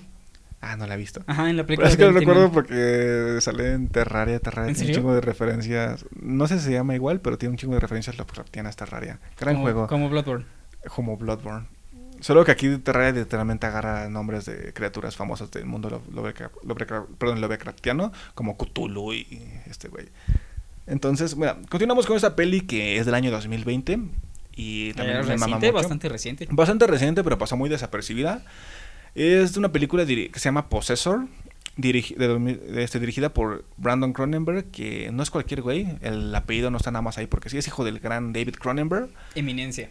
Ajá, eminencia David Cronen- Cronenberg, de los genios del body horror y de muchas cuestiones ahí que me encanta, te amo David Cronenberg. De hecho, también me gustaría en un próximo podcast. to- Ah, hubiera tocado también esa, qué pendejo. ¿Cuál? El última de Cronenberg, Ah, Crímenes del Futuro. ya, Crímenes del futuro. Con Viggo Mortensen y Lea Seydoux. También es una joya. Igual Viggo Mortensen ha salido en muchas de sus películas, ¿no? Sí, sale, por ejemplo, en este una historia de Una violencia. historia violenta.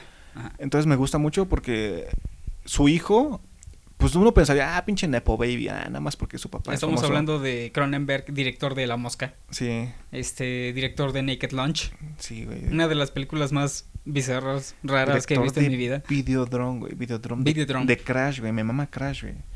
Mira, por ejemplo, y su hijo, pues uno pensaría, ah, nada más porque es hijo de, de. Puro nepotismo, ¿no? Ajá, o que, güey, ah, pues nada más va a replicar lo que su padre. Y la verdad es que no. eh, Él tiene una película que se llama Antiviral, que me Ok. gusta porque también es, protagonizada por un actor que me gusta mucho, que es Caleb Landry Jones. Este güey se hace un actorazo. Actorazo. Me suena esa de antiviral. Es este de un güey que también es body horror, pero relacionada con un virus este programa este informático. Ok. Entonces, en Possessor lo que pasa es como una especie de Inception mezclada con body horror y más como y más hacia el body horror, más hacia el terror, yo diría terror cyberpunk. Ok. Es manera de decirlo, es terror cyberpunk. Ah, pues sí, pues de hecho va a lo, al- Ajá, de lo sí, que porque también por eso va el pedo. Bueno, es una película que habla de una, ¿cómo decirlo? Una agencia, un equipo, que son asesinos a sueldo. Pero la manera en la que estos güeyes trabajan es que tienen un dispo- dispositivo, una máquina que los puede colocar dentro del cuerpo de otra persona. Ellos se conectan con un visor a través de cables tipo Matrix, Ok. pero en vez de entrar a la Matrix, entran al cuerpo de pues, un usuario, no una persona. Entonces lo que hacen ellos es que agarran a alguien que sea cercano o que esté dentro de algún lugar donde esté la víctima a la que van a matar. a la- les pagan, ¿no? Para matar a güeyes que regularmente son gente importante. Entonces, este... Entran al cuerpo de gente relacionada, ¿no? Ajá, entonces se meten hacia ellos y los matan, pum. Y... Pero, por ejemplo, todo está, está planeado, ¿no? Porque Sí. entran a cuerpos de personas que tuvieron problemas con esa persona. ¿no? incluso tal vez, por ejemplo, pasa uno de los asesinatos, spoiler, es una trabajadora de un edificio Ok. y es- hay un evento en un, en, es un hotel, ¿no? Entonces, eh, esa trabajadora, creo que es- como recepcionista o algo, entonces, este, pues va con un arma y le dispara pues, al dueño, ¡pum! Porque es la que tiene acceso como a la escena donde estaba y posteriormente se suicida, ¡pum! Entonces, lo que hacen es, es- ellos es eso. Gente que Queda esté como un asesino relacionada, a- aleatorio que no mames, este pinche cabrón balació aquí a todos, entonces, y ya ven su expediente, ah, no, pues este güey tenía pedos, o sea, ah, tiene un... O, por ejemplo, tiene problemas mentales, ¿no? O, ah, se Ajá. peleó con él la semana pasada. Pero pues ¿no? tratan de agarrar a gente que no tenga relación, en primer lugar, con quienes los mandó a matar Ajá. y sobre todo pues con la agencia. Con la ¿no? gente. que- ajá. Eh, o también, es- más que nada lo hacen porque pues es la ma- forma de llegar a estos güeyes que son poderosos, porque lo que hacen ellos es que previamente tienen que tener un contacto con esos güeyes y les ponen un chip. Entonces ya después este a- a- acceden a... Ok. ¿Cómo, cómo, pero un poquito, cuéntanos un poquito de cómo es que encuentran a estas personas a las que les quieren... Pues por ejemplo, tipo de que, ah, mira, lo están observando y este güey va a ir a- ahorita a su momento de spa. Entonces vamos a él y mientras está ahí de spa, está sin, sin darse cuenta, este, lo vamos a sedar y lo vamos a meter el chip y, y él va a pensar que nomás se quedó dormido, Ok. por ejemplo. Ajá. Entonces, este, acceden ya re- remotamente a este tipo de personas. Y les meten el chip por el culo. Eh, ojalá, güey. Nada más. Yo sé que te lo imaginas. Güey, no mames. Bueno, el punto es que tienen que hacer una misión y se meten en el cuerpo de un güey que es como pues medio importante, ¿no? Ok. Y, y la protagonista es una chica que ella tiene experiencia ya en este trabajo, ya lleva muchos años laborando en eso. Y el problema es que también es una persona muy inestable, ¿no? Que se vuelve casi casi como una especie de adicta al trabajo, a grado de que sus compañeros le dicen, sus compañeros le dicen como de, güey, ya detente, ¿no? Está tú ya... Ajá, o sea, tienes, Tienes que un límite, Tienes, tienes que vivir la realidad, ¿no? No nada más este pasar Sí, de cuerpo en cuerpo. Tienes un límite, cabrón. Este, también te puede afectar esto estar en el cuerpo de otras personas.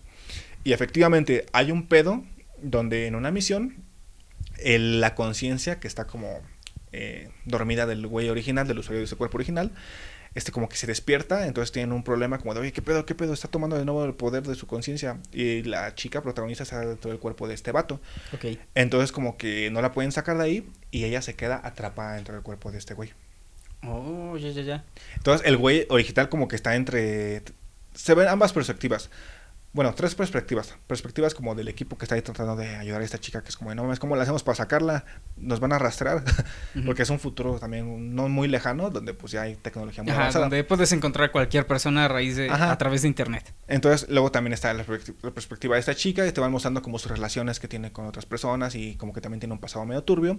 Y la historia de este güey, el, cómo es que esta tiene una especie, ahí donde es como la parte más terror cyberpunk y más como del body horror, de el puto miedo de que de pronto de la nada Haya otra conciencia en tu cabeza que alguien no sea ahí tuya. que pedo y alguien que está viendo todo lo que haces, que tome el control de tu cuerpo y que te Tú vaya- estás consciente, ¿no? te vayas, que- así, te vayas así como por un momento y despiertes y ya, estás a punto de matar a alguien o estás haciéndote daño a ti mismo. Entonces, ¿qué pedo, no? Estoy perdiendo el control de mi cuerpo y qué puto miedo que haya otra persona dentro de mi cabeza, ¿no? Y aquí es donde va mi referencia. a la Espérate, que meter. termino con esto. Entonces termina, esta, esta película se va de eso.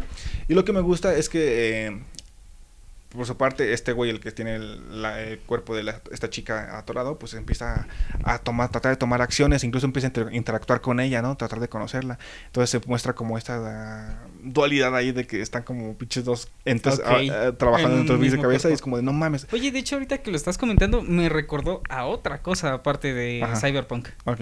Si quieres, continúa y Ajá, ahorita lo cuento. Entonces, este, lo que pasa es que también esta chica aprovecha y lo que eh, tienes como estás dentro del, dentro del cuerpo de otra persona, del que pronto vas a salir y que pues este güey tiene una vida de lujos, tiene muchas cosas, y entonces aprovecha para experimentar cosas que tal vez nunca había experimentado, inclusive su propia sexualidad. Ok. Porque pues lo que ella tiene es que... Es pues, una persona que vive muy alejada. muy aislada todos, ¿no? y que nunca ha experimentado muchas cosas. Entonces, este güey pues anda con una chica que es muy atractiva y así. Y ella pues es este como alguien que pues pues es como tiene una mucha represión sexual y pues este ella es lesbiana, ¿no? No, Entonces, ya, ok. entonces como que dices, es la oportunidad para poder este experimentar con otra mujer, ¿no? Entonces, eh, y me gusta, entonces como que también es como de esa parte, mm, a cierto punto, pues muy atractiva de lo que también muestra su papá, David Cronenberg, esas partes como del deseo relacionado con el horror y como cuestiones más pues filosóficas y pues en este caso pues muy al cyberpunk. Entonces vean Possessor, es una gran peli y también Brandon Cronenberg acaba de hacer una, sacar una película que no he visto que es protagonizada por Alexander Skarsgård y por Mia Goth que se llama Infinity, Pool, Infinity Pool, me parece, o Infinity Pool, no me acuerdo bien cómo se llama. No la fue tan bien, pero la verdad es que Brandon Cronenberg apunta por hacer igual que su padre, un gran este director y, ca- y de cabe ciencia aclarar, ficción, y aclarar horror que y- manten- teniendo su propio estilo. Sí, porque apunta hacia otras cosas. Ok. Entonces, a ver, continúa con aquí van las referencias de las que yo quiero hablar. Esta película me recuerda mucho a la premisa de el juego de Cyberpunk Ajá. 2077. Es que, pues, de hecho, ya en el título lo lleva Cyberpunk. Es como de vamos a agarrar elementos de todas las historias Cyberpunk que existen. Ajá, porque no he terminado el juego, eh, y pero en la parte en la que yo voy de la historia, bueno, no en la parte en la que voy, eh, más o menos como por el principio de la historia, Ajá. eh, nuestro protagonista se mete un chip, Mira, pues. en una le misión. copiaron a güey. ajá, se mete un chip en, en una misión y a raíz de este chip, eh, de hecho nuestro protagonista fallece, Ujú. pero este chip lo que tiene es que hace la función de revivirlo. Ok. Entonces cuando él despierta, Como Reanimator también de, de Cronenberg. eh, esta persona que es este su la persona que le pone ciberimplantes Ajá. se da cuenta de que este chip tiene la mente de otra persona Que es Johnny Silverhand al- alias el Keanu Reeves. Ajá, el- Keanu Papu Reeves. Ajá, el personaje de Keanu Papu en vez de papi. Papulince Reeves, no mames. Qué buen implante le faltaba decir. al Sí, imagínate, imagínate ver a Keanu Reeves en tu mente a cada ratito. Eh, Este puede ser, este... Yo sería feliz. Sobre todo porque, bueno, tal Keanu vez, Reeves- tal Keanu- vez no por la actitud de que tiene Johnny Silverhand, pero bueno, si viera si fuera Keanu Reeves, sería como, ah, chido, se ve que es muy buen pedo, como que para chingarte un cafecito con él. Exacto. Es como, es muy, es muy, es un amor de persona Keanu Reeves. sí. O al menos eso aparenta, espero que siga siendo así en la vida real. Entonces, este, te digo que le dicen que en ese chip que él se implantó hay una mente que está Sí. implantada en ese chip y literalmente le dicen, güey, esta mente se va a apoderar de tu cuerpo.Esta mente se va a quedar con tu cuerpo y no hay nada que tú puedas hacer. Tú vas a dejar de existir en algún momento. Y es que igual justo de eso va a Possessor, ¿no? De perderte mismo, porque es como de que en un momento, la- ay, pues ya estoy spoileando, pero pues sí puede pasar eso, ¿no? Que la, la persona se quiera quedar acá, "Ah, me, me- me gusta esta vida, cabrón, así. Ajá, Voy a apoderar de tu pinche cuerpo, Sí, cabrón. y de hecho, literalmente es un diálogo que dice Johnny Silverhand en un punto. Es como de, te vas a la mierda, güey. Me voy a quedar con tu cuerpo, cabrón. Ah, no más. ¿Sabes quién más aplicaba eso? ¿Quién? Chucky. Cierto, cierto, pobrecito Andy. Ajá. Entonces, como que sí, pues es que también la trama de Cyberpunk va hacia eso. Entonces, eh, para- ya es un punto a favor, que me recordó mucho a la trama de Cyber. Yo la recomiendo mucho, la verdad. Y te- de hecho me recordó a otra, a Es otra como cosa. Inception bien Este ya es más un Ajá. dato científico. Ajá. Ah, creo que era un científico alemán. Eh, comenzó a experimentar con este cuerpos de animales. Ok. Y de hecho, eh, había dos chimpancés que él tenía.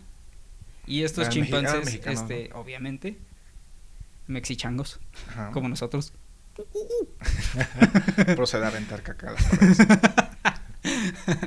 Bueno, entonces este doctor, este Profesor médico, Patricio. médico, eh, su experimento fue mantener a dos este, chimpancés, como te digo, eh, conviviendo. Los mantuvo conviviendo durante mucho tiempo. Entonces, eh, a uno de estos chimpancés le quitó la vida. A la verga. Y lo que hizo fue experimentar con ellos de forma de que dos, dos, este, conectó su sistema nervioso Ajá. al del chango que seguía vivo. El chango. Ajá. Entonces, este, te digo, eran chimpancés que convivían todo el tiempo juntos, nunca se pelearon, nunca se atacaron entre sí. Pero lo que pasó es que en cuanto los dos se dieron cuenta que estaban en el mismo cuerpo, se intentaron matar ellos mismos. Ok. Se intentaron matar uno al otro para tomar control del cuerpo. Ok. Mira, todo surgió a través de ese científico. Sí. Pero vean, vean Possessor y jueguen Cyberpunk. Sí. Y gracias a la Y- anécdota de César, sabemos cómo es que nació Sonido La Changa. Exacto. Sonido La La Changa. ¡Ah! ¡Sonido La Changa! ¿Qué te parece? Vamos con la última película de este episodio. Sí. Que es una película que- esta sí la hemos visto ambos. Yo lo espero con A ti te mama, a Me mí mama. me gusta. Este, aunque también, ese también, yo solo la he visto dos veces. Una porque la agarré un día random en la tele y otra que sí ya la vi chido con mis hermanos. Pero la vi hace mucho tiempo. Y sé que es un clásico y que a muchos les mama, sobre todo a ti. Entonces por eso quiero darte la palabra a ti para que des pauta. De por qué te gusta esta gran peli que se llama Donnie Darko, protagonizada por Jake Gyllenhaal. Eh, Y Donnie Darko. Donnie Darko. Ah, qué, qué Está belleza la de secuela, película. ¿eh? Ah, Oh, sí, sobre Samantha todo. Darko. Samantha Darko. A story from Donnie Darko. Es que- Eh, qué asco. Está chida, güey. No creo. Sale Frank, que es como el Pyramid Head de Donnie Darko, güey. sí, ves como, ¿por, por qué sale Frank? Pues como ¿Por, qué está Frank ahí? Es como Pyramid Head, porque sale Pyramid Head de acá, cabrón. Solo de Silent Hill 2. Exacto. Es como- no tiene sentido, Pero, bueno. ¿de qué, ¿De qué va Donnie Darko? Donnie Darko cuenta la historia de un chico que se salva de una situación. Puedes especificarlo. Ok.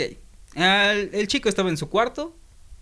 Eh, durante la película, de hecho, no nos dejan en claro si él tiene ataque. Bueno, sí, está muy, eh, muy claro. Pero nos comentan que él llegó a tener ataques psicóticos y, y, este síntomas de esquizofrenia. Punto importante, porque la película, eh, al igual que Under the Skin, son de esas cosas que deja. Bueno, en su momento la ves y en la primera vista es como de que esas cosas no sabes si son como reales de lo que estaba viendo Donnie Darko o si está pasando, ¿no? Pero ya, como- ya cuando llegas al final está más que claro. Está más que claro, pero Ajá. eh, es algo chido de la primera vista, ¿no? Que, o sea, la primera experiencia viéndola es como de, ok, no sé si esto es, ese güey se lo está imaginando, esta es un ataque psicótico, Exacto. o de verdad está pasando y el mundo De se va a la mierda. Entonces, nuestro protagonista se salva de una situación en la cual iba a morir. Una turbina de avión cae en su cuarto. Así bien random, güey. Ajá. Como lo que te contaba del güey que estaba transmitiendo en Twitch y un Uh, pinche. que un auto estaba jugando- su sal- Un su cabrón cuarto, estaba jugando Dark Souls y estaba transmitiendo en, en Twitch. Entonces quedó grabado como un pinche auto. se ¡pum! chocó y se metió hasta la sala de su, de su pinche casa, güey. No mames. El güey quedó ahí. es- Digo, ahorita, es- ahorita sí se nos hace cagado porque pues, sabemos que al vato no le pasó nada, ¿no? Nah, no le pasó nada. En su casa sí la Tal sufrió, vez güey. Frank lo visitó y le dijo que se parara en tal Pero lado. digo, güey. Cagado. o Bueno, sea, entonces este O sea, qué posibilidad, güey. nuestro protagonista se salva a raíz de que Frank, como él como le ¿qué es? Un conejo. Un furro. Ajá, un furro. La Es un güey que pues es- tiene un disfraz de conejo medio súper tétrico. icónico. Es muy icónico, de hecho es como de, pues, de las cosas más icónicas que tiene esa peli. Entonces es un personaje que este güey lo ve, que al principio te digo, parece que son como alucinaciones, no sabes bien qué pedo, si es como alucinación o no. Ajá. y sobre entonces- todo no sabes por qué es que aparece, ¿no? Entonces este güey, pues en un, en un como momento Frank de sonambulismo, pues este, Donnie sigue a este güey, como vente para acá, mijo. Ujú. Entonces se lo encuentra en un campo de golf y el conejo Frank le dice, este, dentro de 28 días, no sé cuántos minutos, no sé cuántos segundos, el mundo va a acabar.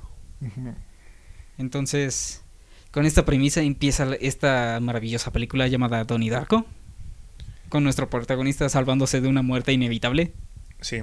por cosas que no sabemos si son reales o no. Y entonces la película avanza y lo que pasa es que Donnie empieza a seguir órdenes de Frank, ¿no? Porque desde la perspectiva de Frank son cosas que él tiene que hacer para salvar este el universo. ¿no? Y desde la perspectiva de Donnie, pues él, él literalmente lo dice, o sea, tengo que hacerle caso, él me salvó, él Sí, salvó él mi me vida. salvó, yo lo estoy haciendo nada más porque pues se la debo. Ajá. Entonces hacer cosas como este quemar una casa, y, ¿cómo se Conocer a una chica que le gusta. romper la tubería de la escuela y inundarla. Exacto. Entonces son cosas que pueden ser muy aleatorias, pero es uno de los temas principales que tiene la película, que esas pequeñas acciones desencadenan otros una, otros Ajá. factores que pues, cambian el rumbo de las cosas, ¿no? Por más insignificantes que puedan parecer, al tal, pues, casi casi como el efecto mariposa, ¿no? O sea, de hecho, te digo que yo tengo una teoría muy fuerte de esta película. Yo la sostengo hasta que me muera. Ajá, Que lo que vemos en la película es el resultado de un plan. ujú. De un plan este terminado. Como, como si cada.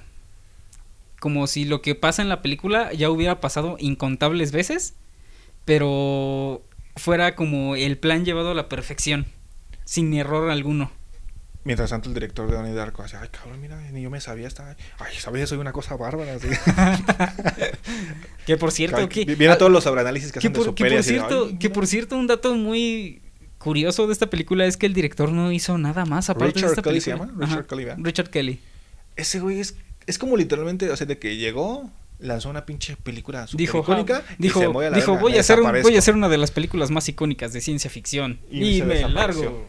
Es como de, güey, ¿por qué te fuiste? Hacías cosas bien chidas. Continúa. Ajá. Te digo que me recuerda mucho a lo que pasó con el director de Nocturnal Animals. Que por Justo. cierto, otra película en la que sale Jay Gyllenhaal. Que ahorita ya estaba viendo y no desapareció, güey. Ese güey dirigió una película igual con Jake Gyllenhaal que se llama Velvet Buzzsaw. Ah, la que está en Netflix. Sí, también es de ese güey de Nocturnal Animals. Ah, mira. Pero igual nada más ha hecho dos pelis, güey. Ajá. Que, ¿Cómo se llama? Tim Ford. Sí, Tim Ford me parece. Ajá. Joya igual. Mira Jake Con. Amy Conexión- Adams. Conexión de Gyllenhaal. Y con Jay, eh, este Amy Adams. Sí, con Amy Adams. Que por cierto, en esta película también algo muy eh, raro es que el, pro- el personaje que interpreta al- a la hermana de Donnie Es su es hermana en la vida literalmente real. su hermana en la vida real. Maggie Gyllenhaal. Que si no lo ubican es porque, bueno, sale en, la, en las películas, bueno, en la segunda, de Dark Knight, de la trilogía de Nolan, de Batman. Fue cuando recastearon a Rachel. Y también sale en una gran peli que se llama The Teacher, que es una, un drama erótico bastante intenso No lo he visto. con Maggie Gyllenhaal. Y este güey, ¿cómo se llama? No lo he visto. ¿Sabes en cuál yo recuerdo que vi a esta Maggie Gyllenhaal? En una película que se llama Euforia. La No serie es, con no es la serie, no es la serie. Y con la- Sidney Sweeney. No, no es la serie, es la película. De hecho, es una película que trata de la era victoriana, Ah, ok. en la cual a las mujeres les, les bajaban sus... ¿Cómo les decían? ¿Su humor? Es con este güey, el de Hannibal, Ajá, Hugh Dancy. con Hugh Dancy, que es como la historia de cuando estaba todo este pedo de la histeria y de... Y como, De ajá, de- ándale, pendejo, se llama histeria, Sí, se llama sí, histeria. la histeria de, bueno, No se llama de euforia, las, se de llama- las teorías de Sigmund Freud y de la Sí, histeria y según... No se llama, este... Euforia, Euforia, se se llama llama histeria. Ah, pues mira, Que trata de cómo a las mujeres, este... era- muy rara vez llegaban a tener un orgasmo. Sí, que era, me acuerdo porque vi un meme que decía eso. Ah, mira, jaja. Los, Entonces- los vatos tuvieron que inventar un término para justificar que no sabían estimular a una mujer. Ajá, entonces este, este doctor pues le genera orgasmos a las mujeres para calmar su humor, Sí. por así decirle. Mira qué cosa. De hecho, eso lo hace poco lo vi este, cuando hice un trabajo para un, este, una materia que se llama procesos de calidad y tenía que investigar la evolución de algún producto desde su concepción y por qué tenían que, este, bueno, por qué que fueron concebidos. Y yo y mi equipo agarramos el dildo. Entonces, Ok. on- donde vamos este, justamente en toda esta parte ok. De, de las ideas de Sigmund Freud, de, de la histeria y de estos güeyes que se dedicaban justamente a estimular a las mujeres para quitarles la histeria según todos sus Ujú. pendejos. Y pues ya posteriormente pues se implementaron los primeros juguetes sexuales que después ya se vendieron comercialmente y pues ahí es como nació el dildo y se dieron cuenta que tal vez no era tanto histeria, cabrón. Sí, te digo que de hecho se me hace muy gra- gracioso como también sale esta... este, Maggie Gyllenhaal. Maggie Gyllenhaal en esa película. Es como de, Pues ah, no actriz, Yo estaba, yo estaba viendo esa película así bien random y pues para empezar estaba Hugh Dancy que pues no mames. Protagonista de la serie de Hannibal Ajá, lo amo desde que lo vi en Hannibal. y también es un actorazo. Ajá. Pero mira, regresando a este a Donnie Darko, Sí, ya, nos desviamos otra vez. tú más, güey, yo estaba Bueno, sí, me desvié chido, otra vez, desviado, güey. Bueno, sabemos que el podcast tiene este nombre gracias a mí, no Alan. Sí, de hecho. Bueno, yo también me desvío, güey. Pero a veces tú sí te mamas, cabrón. Te tengo que poner un límite. Y eso que yo me desvío un chingo, güey. Es como cuando. es O sea, ¿cómo, ¿cómo pasé de hablar de Donnie Darko a una película donde estimulan Sí, a mujeres? Bueno, yo- lo peor es que yo te doy cuerda, güey. O sea, yo te doy cuerda todavía comentando porque pues, la plática se pone chida. Es como cuando en una peda hay un güey que es bien borracho y su amigo que también es borracho le pone límite. O sea, de que no mames, yo soy un puto alcohólico y te tengo que poner límite a ti, cabrón. O sea, a este grado llegamos. ¿Tú y David? Eh, Tal vez. David, un saludo. Tal vez nos escuches, tal vez no, pero un saludo. Ajá, entonces lo mismo es con nosotros dos, como de ambos nos desviamos un chingo, pero yo también me desvío un chingo. Sin embargo, yo soy el que trata de llevar un poco la razón, como de, ya, güey, te estás mamando, te estás mamando, César. Pero continuamos con Donnie Darko. Una de las cosas que me gusta mucho es la atmósfera que hace la película. Tan ochentera. Porque de hecho la película, tengo yo, la ochentera. historia está ambientada en los 80. Ajá, está ambientada en los ochentas. Pero no solo es, me gusta que es como otras películas que, ok, son los 80 Como Stranger Things. Ándale, como que son los ochentas, pero sino que aquí Richard Kelly lo tomó en serio, como que la fotografía inclusive y como que todo el estilo. Se ve como si Se siente como una peli de los como una 80s, peli de los ochentas, con ese granito de película. Entonces me mama esa como re- Y- y retro 2003 sci-fi. Y es de 2003 esta película. Sí, retro sci-fi existencial adolescente posting, así le voy a titular a este, a este, este género. Fábula anfibia juvenil. Cálmate, pinche chicuarotes, güey. sigo, sigo yo. Se mamó García Bernal. Güey, necesito que alguien me explique qué es una fábula anfibia juvenil, por favor, según por favor. García Bernal. No, o sea, sí, güey, pero necesito que me explique cómo das el concepto de fábula Ay, Gael, anfibia ay, juvenil. Gael, te mamás. Te mamaste, pinche mamador. Aún así, me, me caes bien, güey. Bueno, sí, continuamos. Entonces, lo que tienes que. Pues tiene esta atmósfera en la que uno se siente casi, casi hipnotizado. Porque la música ayuda, la fotografía. Under Tiene- the Milky Way. Güey, incluso ajá, Under the Milky Way. Y esta, ¿cómo se llama? Otra de Killing Moon, de Con de Bunnyman. Estas canciones como super. También salía. Love Will Tear Apart, ¿no? Y la típica, bueno, que es un cover ori- original de Tears for Fears, que es Matt World, en este caso interpretado por Gary Jules, que pues para el, fanático, eh, nuestro querido, fanáticos codos negros acá, Papa- de, la- de las papas Ah, con patas. de las papas con patas a las Gears of War, este, pues también lo ubican. Por cierto, gran referencia a los gorditos. Ajá, ya sé. Entonces, este, pues los Ge- Gears of War utilizó esta canción de Matt World y creo que por eso se hizo mucho, se hizo muy famosa a grado de que hacían memes y pendejadas. Hay un video de un niño, este, gordito cantándola, que me da mucha risa. es como de, "Jeje, yo la conocí primero por Donnie Darko. Ay, luego, luego el güey así, no, yo la conocí antes de que fuera Sí, cool, güey. güey". De hecho, yo sí la conocí por Donnie Darko, Oh, sí, güey. Es la como la conocí. canción Sí, de. sí, ya te vimos esa, es ya te como- vimos que es como la especial, canción de. Es como la canción de este. Wild World. Yo la conocí por Skins. Ah, mira. Por el final de la primera temporada de Skins. Ah, skins. ¿No deberíamos hacer un podcast de skins, eh? Sí, yo jalo, yo super jalo. La verdad, este skins es una serie que también me mamó, güey. Aunque tendría que terminar de verla porque no más vi las primeras dos temporadas. Bueno, güey, pero ya la otra es otra generación. Las, las primeras dos son las que valen la pena. Las primeras dos generaciones, cuatro temporadas. Pero, mira, Donnie Darko es muy especial. Aparte tiene un cast increíble, porque tiene Mike Gyllenhaal, Jake, Gyll- Jake Gyllenhaal. Sale este güey de Ghost de la sombra del amor que siempre se me olvida su pinche nombre, que es un profesor pedófilo. A mí también se me olvida su nombre. Y aquí interpreta un profesor pedófilo que Sí. está cabrón y... Y, y otro personaje que es Jenna, Jenna Malone, que es mi Uh, eterno Jenna crush, Malone. la amo, ella genuinamente la amo. En Johnny Darko la conocí y posteriormente en Soccer Punch fue donde yo dije, te amo, te rindo tributo. Y, y de hecho ella también se mantiene muy joven, ¿no? y es, ella y Gyllenhaal hicieron un pacto con el diablo, no tengo dudas. Sí, no tengo pruebas, pero tampoco dudas. La verdad es que, por ejemplo, esa, esa morra sale en Batman y Superman en la versión extendida y la ves y es como de, no mames, ¿cuántos años tienes? Te ves de 20. Te sigues viendo igual como cuando grabaste Donnie Darko. ¿Qué pedo? Ajá. Solamente más alta. Ajá. Y Donnie Darko lo que me gusta es que también... De hecho, creo que fue el primer papel de Jake Gyllenhaal, ¿no? Ni idea. Creo que no. Hay otra película Ajá. noventera Ajá. donde es un remake de una película de los años 50, me parece, que se trata de un adolescente que tiene, está dentro de una burbuja. Y es como una comedia que se llama justamente como Johnny, el chico burbuja, alguna mamada así. Johnny Bubbleman. Te voy a enseñar ahorita el, el póster, güey, para que veas que es una película súper... Como de esas películas como de comedias infantiles, como Ok, ok. que está medio culera, ¿no? Ok, lo que me gusta es que todos los personajes aquí en Donnie Darko este, son parte de un engranaje. Forman parte de algo más grande, güey. Ajá. Entonces no nada más te los presentan como, ah, personajes secundarios, sino que todos tienen este, una, una participación en el destino de este universo Sí. y se rige directamente con las decisiones de Donnie. O sea, cómo es que una persona afecta a todos A todo un entorno. y que ¿no? realmente todo termina cargando en los hombros de Donnie. De hecho, o sea, el simple efecto mariposa de cuando descubren a este profesor pedófilo. Sí, Todo lo, lo que desencadena ese simple hecho. eh, justo. Ese Gina Malone, el personaje de la chica con la que anda Donnie, este, Los bullies de la escuela. su hermana, los bullies de la escuela. Que por cierto, la, Seth anci- Rogen. la anciana que está toda desquiciada que tiene una relación con Ajá, este libro. La abuela muerte. Ajá. Y sobre todo, pues obviamente, Que Frank. es- que, que, de hecho, dato curioso de esta película. El libro de la filosofía de viajar por el tiempo. Ah, que eso- este libro que te plantean dentro de la película, cuando salió el DVD, Ah, era una versión especial de la película. bueno, ajá, te vendían la película con este libro. Ajá. Que así Está se chido. llama. La filosofía de viajar en el tiempo de Robert Sparrow, que es un personaje que aparece en la A película. mí solo me interesa ese set post que sacaron de la trilogía de Evil Dead con el Necronomicon firmado por Sam Raimi. Algún día Uf. lo tendré. Algún día.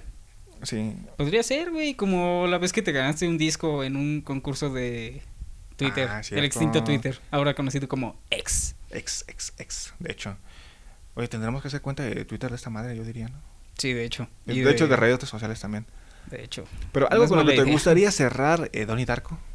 Algo ¿Por qué la recomiendas? ¿Y por qué sientes que es especial? ¿O algún Porque- pensamiento final? Es una película en la cual mientras tú más la ves, más detalles vas encontrando. Y siento que es lo que me hace falta a mí, que solo la he visto dos veces. Ajá. Y una vez la vi incompleta y entre la más la ves, ah, más detalles vas encontrando y te vas dando cuenta de cómo todo es un engranaje perfectamente embonado. Sí. Es impresionante. O sea, yo la sigo viendo, a la, a- la veo una vez al año. Si no, no puedo estar vivo, no puedo estar Cada feliz año nuevo, vivo. ¿no? O sea, Obvio. Ah, sí, sí, la veo una vez al año. De hecho, este año la vi porque me levanté, tenía que ir al trabajo a las 12, me levanté a las 9 y mi mamá le estaba viendo en la tele. Y fue como de, híjole, se me va a hacer tarde, pero está Donnie Darko. Ni pedo ver Donnie Darko. Y lo peor es que el hecho de haber llegado tarde por haber visto Donnie Darko desencadenó una cadena de factores que ahora eres tú el responsable y tienes que cambiar todo para que no se acabe el mundo, ¿no? Obviamente. Y eso fue lo que soñé. Wow, impresionante. qué, buen, qué buena trama de tu vida, César.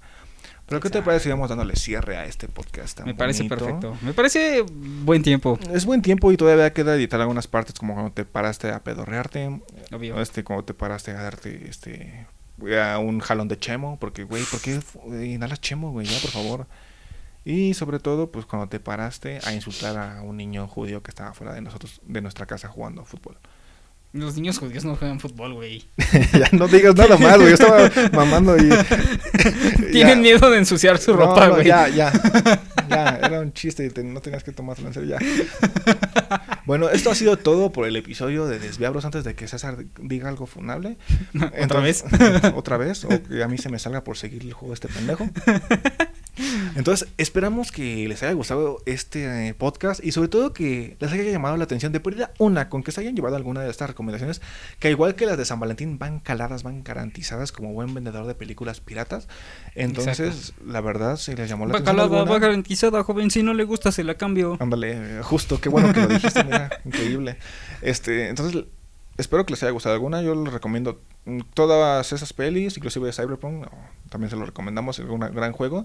Si les gusta la ciencia ficción, inclusive tal vez no son tan, pues no sé, no son tan adentro de la ciencia ficción. Son pelis que se disfrutan por el simplemente de que tienen más mensajes allá, más allá de la ciencia ficción. Sí, o en, caso, o en caso de que digan la ciencia ficción no me importa nada, pues por el valor de este productor de producción de estas películas. o por el vale simple hecho de que son grandes historias. Entonces, las recomendamos con mucho cariño, son de nuestras pelis favoritas de este género.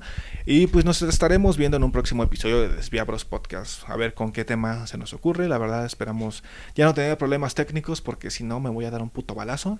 Entonces, Qué estrés, güey. la verdad, sí. Se supone que esto es diversión, es por hobby, y al final de cuentas nos estresamos por pinche archivo corrompido, que pinche programa no jala, Que me pinche, un eh, chingo. nos borran el canal, güey, qué pido, estamos bien salados, ya hay que De hacernos hecho, una limpia, güey. de hecho. Desviabros necesita una pinche limpia y pues ya. Eso ha sido todo por esta ocasión y nos vemos en otro episodio. Y yo no entiendo que deje de prender incienso que nos trae mala suerte. Cabrón, ve. Bueno, Oye, por cierto, ese huele muy chido. sí, güey, de hecho está bastante chido. No sé de qué es, pero huele chido. La verdad está bastante chido grabar con incienso, chelita y aquí tu compañía, César, claro, claro. Cierto. Nos vemos hasta la próxima. Chao. Bye.